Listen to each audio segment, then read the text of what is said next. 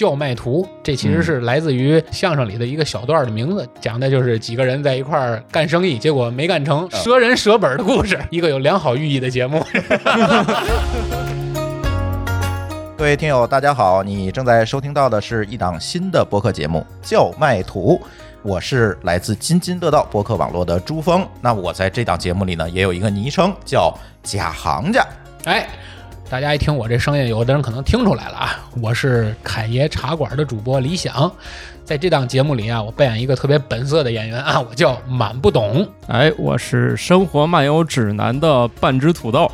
由于节目需要，他们给我起名叫窝囊废，我也不知道为啥。这也个节目也不算节目需要，就是本色出演。本色出演啊，没问题，没问题。来，我是来学习的。所以这档节目呢，由津津乐道播客网络、侃爷茶馆和生活漫游指南三档播客节目联合制作，并且由津津乐道播客网络发行。哎，首先啊，我跟大家先介绍一下，很多不是天津本乡本土的人可能不知道我们为什么要取这么个名字啊，叫叫卖图。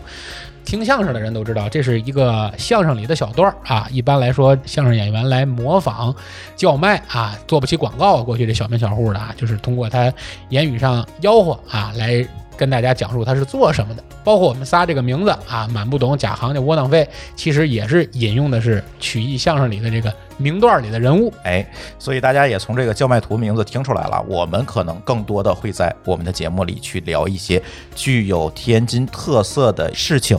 一提天津就是什么啊，煎饼果子。啊 对对对啊，听相声、茶馆、狗不就是理对吧哎，呃，狗不理，哏儿都啊，哏儿都都是这些刻板印象。但是呢，我总觉得呢，这个刻板印象其实已经过去很多年了。是的，新天津有了新的发展，也有了很多新的商业、新的商家。那其实我们应该有一档节目，能够把这些新人、新事介绍出去。咱仨人背景都不太一样，虽然说，呃，我跟朱老师都是天津人啊，身份证幺二零开头啊，但其实我们是不同的。像我属于土生土长的天津人，生在天津啊，念书在天津，工作在天津，除了出差之外，基本上就没有离开天津生活过。对，其实我呢就是在天津出生，但是呢，工作期间更多的是在外地跑。我是那个新人本人新人本心，啊，我是外地出生，又外地学习，又外地工作，最后呢来到了天津。我对这个城市充满了好奇和探索心。